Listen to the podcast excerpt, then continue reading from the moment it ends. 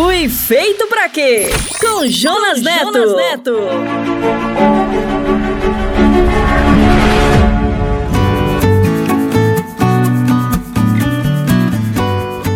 Olá, bem-vindo. Este é mais um episódio da série Fui Feito para Quê? Eu sou o Jonas. E eu sou a Val. Obrigado por estar conosco e pelos seus comentários.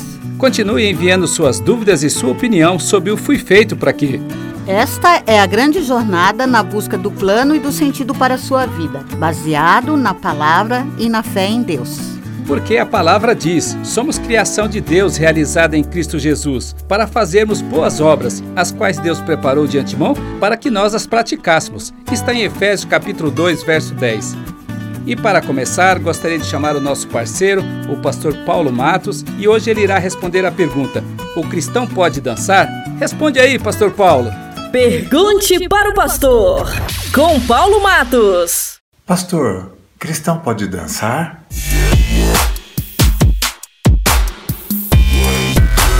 Se você pode dançar ou não pode dançar, estou falando dos meus clientes, os cristãos e também para outros, não é? Dançar para todos é um fator de alegria, um dinamismo fisiológico que você se expõe, você solta todas as suas amarras. E para o cristão, nós fomos engendrados numa filosofia que nos limita. Então nós não podemos ter alegria. Alguns têm alegria bebendo, se drogando, outros têm alegria normal. Esta é a forma correta. Agora, a expressão de dançar é uma expressão até da revelação. Vocês viram como Davi quando a arca foi levada e depois precisou ser trazida, porque o poder de Israel, de uma nação inteira, de milhões de pessoas, estava onde? No poder de Deus, na presença dele aqui. Então Davi foi buscar a arca.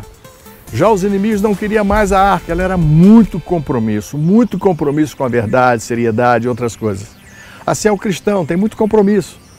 Então, quando Davi trouxe a arca, ele ficou tão feliz, porque ele imaginava, eu vou ter que morrer na espada, ou matar com a flechada, eu vou ter tanta luta, vou perder tantos homens para adquirir essa arca de novo. Essa arca é nossa, foi roubada. Então ele disse, quando ele voltou, ele não perdeu nenhum homem, nenhuma ferida, nenhum corte. Davi chega e diz assim, Senhor, muito obrigado, aqui está a sua arca de volta à sua casa. E o que ele fez? Sua expansão de alegria foi tão grande que ele dançou. Esta não é uma dança sensual, é uma dança de alegria, de expressão da alma, de muita satisfação por ter as coisas no devido lugar. Então, você veja, se você dança assim ou tem uma balada para hoje à noite, seja responsável. A, a dança é expressão de alegria com Deus. Fui feito para quê? Com Jonas Neto. Jonas Neto. Valeu, Pastor Paulo. Se você tem dúvidas, já sabe, pergunta para ele. Você quer rever esse episódio e os anteriores? Acesse o podcast SBN. Anota aí, podcast.soboasnovas.com.br. E você também pode assinar o podcast SBN no SoundCloud, no Spotify e na Apple. Até aqui, você já aprendeu muitas coisas você já descobriu que Deus desenhou você e criou um plano para você ser feliz, para que você viva em abundância. É uma jornada de crescimento que começa quando cremos e somos chamados de filhos de Deus. Somos chamados de Tecnon, é o começo. Depois vem o desafio que é nos tornarmos ruios, filhos maduros. Você está pronto? Prepare-se aí, vai começar um novo episódio. E o título de hoje é Como Acertar a Mão.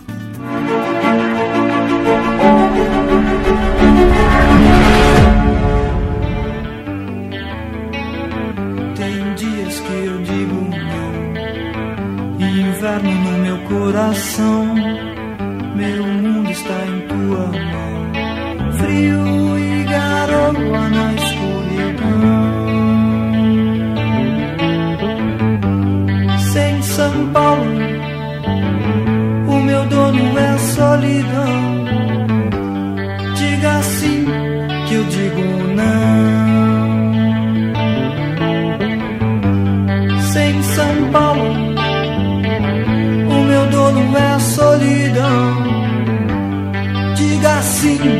Eu digo não.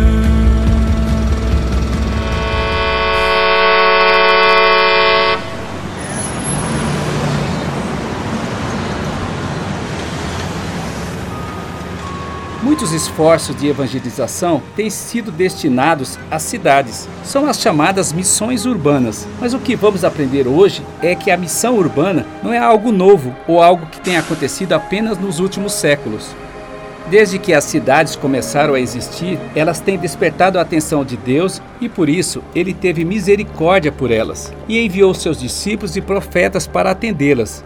As cidades são lugares de concentração de pessoas, de mistura de culturas e de incríveis contrastes. Riqueza e pobreza, prazeres e solidão, alegria e tristeza, oportunidades e injustiças, hospitais e violência, parques e prisões. Nas cidades, as pessoas talvez se sintam mais livres sobre como viver e sobre o que escolher para suas vidas. Apesar disso, são lugares de incerteza e de uma larga oferta de equívocos. É fácil se sentir atraído por suas luzes e ser enganado. Nas cidades acontecem as grandes desilusões, que trazem a falta de esperança. Nas cidades é muito fácil ser destruído por suas engrenagens maliciosas. Alguma coisa acontece no meu coração. Que só quando cruza a Ipiranga e a Avenida São João. É que quando eu cheguei por aqui, eu nada entendi. Da dura poesia concreta de tuas esquinas da deselegância discreta de tuas meninas. Ainda não havia para mim, Rita Lee, a tua mais completa tradução. Alguma coisa acontece no meu coração. Que só quando cruza Ipiranga e Avenida São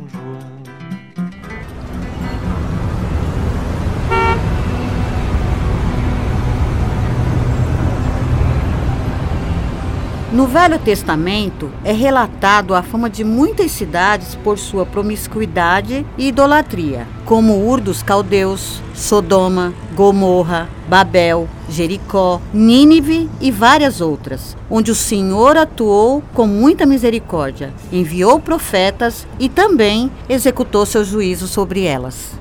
A cidade de Betel, fundada por Jacó, depois chamada de Jerusalém, é a cidade do povo de Deus e atravessou os séculos, apesar das guerras e destruições. É a cidade que aponta para a esperança de uma nova cidade, a Nova Jerusalém, que o Senhor nos dará para morar com Ele eternamente. Ela era sonhada e aguardada por Abraão como a cidade que tem fundamentos, da qual Deus é o arquiteto e construtor. Hebreus capítulo 11.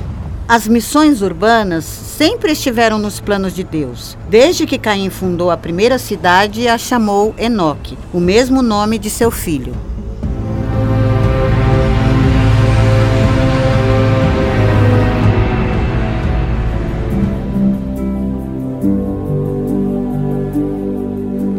Às vezes nos iludimos com a ideia de que o ministério de Jesus se resumia em ser um andarilho por campos, vales e montanhas, conversando e cantando hinos com os discípulos. Mas está escrito: Jesus percorria todas as cidades e aldeias, ensinando nas sinagogas deles e pregando o evangelho do reino, e curando todas as enfermidades e moléstias entre o povo. Isto está em Mateus, capítulo 9. Ao atentar aos detalhes dos evangelhos, podemos observar seu ministério voltado às cidades e comunidades. O ministério de Jesus foi um ministério de missões urbanas, convivendo com suas diferenças culturais. Jesus visitou mais de 15 cidades e comunidades: Nazaré, Jerusalém, Caná da Galileia, Monte Tabor, Naim, Tiberíades, Cafarnaum, Monte das Bem-aventuranças, Belém, Betânia, Sicar, Betsaida, Corazim, Tiro e Sidom, Emaús, Jericó e Cesareia de Filipe. e até morou em algumas delas. Está escrito: Jesus voltou para Galiléia e, deixando Nazaré, foi morar em Cafarnaum, à beira-mar, nos confins de Zabulon e Neftali. Está em Mateus capítulo 4. As comunidades eram o desafio e alvo do mestre. Ele percorria as cidades indo ao encontro das pessoas. Ele sabia de suas necessidades e dizia: Eu não vim chamar os justos, mas sim os pecadores ao arrependimento. Lucas, capítulo 5. Ele entendia seu sofrimento e oferecia a cura. Os sãos não precisam de médico, e sim os doentes. Mateus capítulo 9. Jesus emergia na vida das pessoas nas cidades, trazendo esperança, Achando-se Jesus à mesa na casa de Levi, estavam juntamente com ele e com seus discípulos muitos publicanos e pecadores. Isto está em Marcos, capítulo 2. Jesus enfrentou suas fraquezas e injustiças. Em Nazaré, apesar dos seus milagres, muitos se levantaram e o expulsaram da cidade. Está em Lucas capítulo 4. Ele advertiu e profetizou sobre algumas cidades. Ai de ti, Corazim! Ai de ti, Betsaida, e tu, Cafarnaum, e tu, Jerusalém. Em verdade vos digo que não ficará aqui pedra sobre pedra que não seja derrubada. Baseado em Lucas capítulo 10 e Mateus capítulo 24. E sobre elas expressou seus mais profundos sentimentos. Quando se aproximou e viu a cidade Jerusalém, Jesus chorou sobre ela. Está em Lucas capítulo 19. Após sua morte e ressurreição, ele entregou a missão para seus discípulos, para que fossem a todas as cidades e todas as pessoas, ensinando-os a guardar todas as coisas que ele tinha ordenado. Quem crer e for batizado será salvo, baseado em Mateus 28 e Marcos 16. E assim, o evangelho chegou a muitas cidades, muito além da Galileia, Roma e Jerusalém como Atenas, Antioquia, Tessalônica, Corinto, Filipos, Éfeso e muitas outras.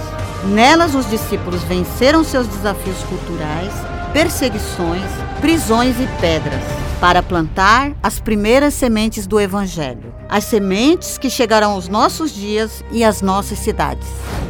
Como no tempo de Jesus e no tempo dos apóstolos, o grande desafio do discípulo hoje é evangelizar as cidades e as comunidades, as missões urbanas. E o Evangelho nos proporciona uma grande fonte para aprendermos como enfrentar este desafio, entendendo e respeitando suas culturas, mas apresentando a única esperança para seus conflitos e sofrimentos: Jesus. O discípulo moderno é desafiado a ir a todos os lugares, a todas as cidades, movido pela compaixão que o Mestre nos ensinou. E Jesus saindo, viu uma grande multidão e teve compaixão deles.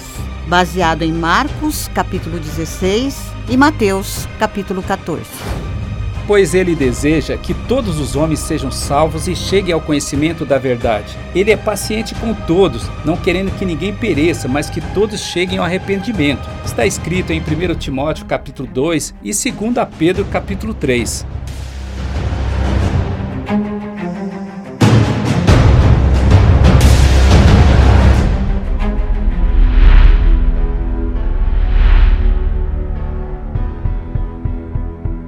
No entanto, como fazer para acertar a mão? Qual a receita para ter sucesso nas missões urbanas? A receita é a receita do mestre da Galileia. Simão disse a Jesus: Mestre, esforçamo-nos a noite inteira e não pegamos nada. Isto está relatado em Lucas, capítulo 5. Sabe aquele desejo de acertar a mão? Tem muita coisa na mídia sobre isto, e é fundamental acertar a mão para ter sucesso. É, tem pessoas que têm uma mão muito boa para algumas coisas. Meus pais, por exemplo, são pessoas assim. Desde pequeno eu ficava observando meu pai trabalhar. Ele tinha muito jeito para construir coisas, principalmente com madeiras. Parecia que ele estava vendo a peça pronta ao escolher a primeira madeira. E minha mãe é muito boa com comidas e plantas. Sabe aqueles vasos com uma plantinha que a gente dá de presente em dias especiais e que geralmente morre no dia seguinte? Eu fico surpreso ao visitar minha mãe semanas depois e encontrar em seu canteiro de plantas uma flor mais linda do que aquela que eu lhe dei. E os bolos dela então? Ela nem usa receitas, ela simplesmente começa a misturar os ingredientes sem usar medidores ou balança e pouco tempo depois, voilá, um cheiro delicioso invade a casa. Seus bolos ficam lindos, cheirosos, deliciosos e não tem receita. A pesca já passou da hora, no barco não existe peixe. Tu dizes, oh meu Deus, e agora? Não dá mais pra lançar a rede. Fizemos isso o dia inteiro, até nossa experiência. Falharam nas tentativas. Tu segues pra fundar a pesca e ancorar o barco.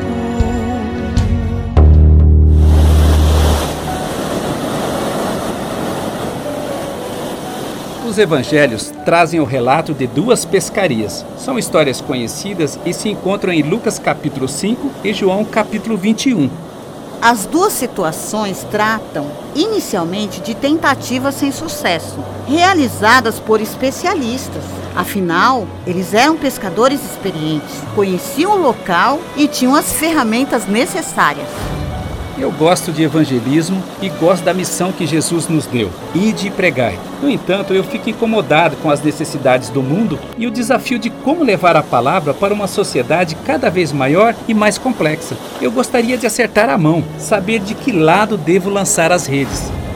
Em algum momento das duas pescarias, Jesus aparece e diz para eles: Lancem as redes do outro lado. Eu tenho orado para que Deus me diga onde lançar a rede, onde e como posso usar meus dons para evangelizar com eficiência, de que lado lançar as redes.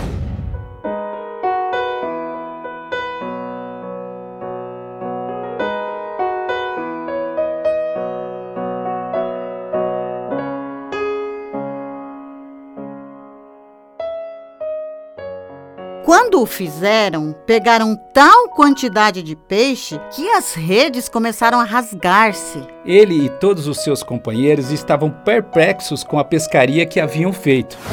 E no final dos relatos, Jesus disse para Pedro: Não temas, de agora em diante você será um pescador de homens.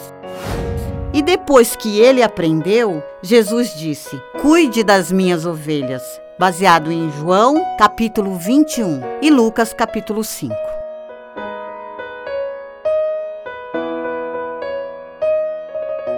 Eu e você precisamos ouvir a voz do mestre da Galileia dizendo: Lancem as redes do outro lado.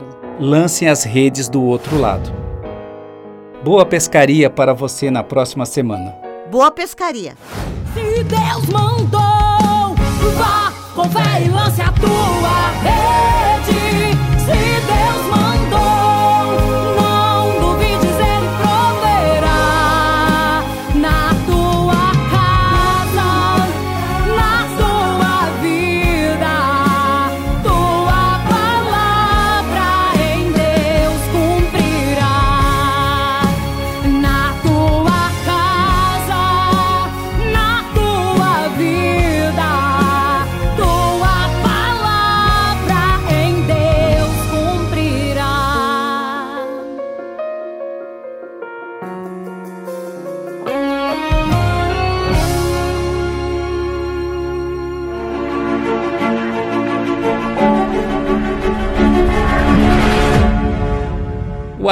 Eu quero aprender a pescar com o mestre e quero ser enviado para cuidar das pessoas nas cidades. Quer mais? Então não perca o próximo programa, porque iremos aprender mais sobre a grande pergunta da nossa vida: eu fui feito para quê? Eu oro para que você ouça a voz do Mestre dizendo: lance as redes do outro lado, para que você se sinta desafiado para uma missão urbana. As cidades estão cheias de pessoas buscando justiça e esperança, que só o Evangelho pode oferecer. Ajude para que o Evangelho chegue a todas as pessoas em todas as cidades. Meu Pai, em nome de Jesus, eu declaro uma bênção sobre a vida do meu irmão e da minha irmã que está me ouvindo. E eu faço isso sob a graça que o sacrifício de Jesus nos proporciona. E todos nós dizemos amém.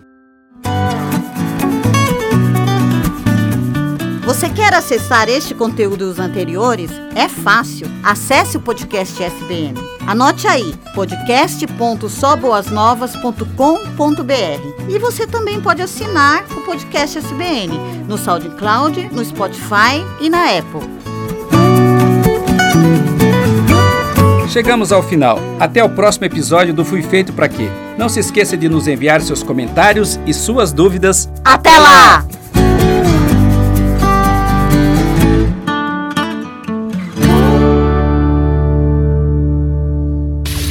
Fui feito pra quê? Com Jonas, Neto. Jonas Neto.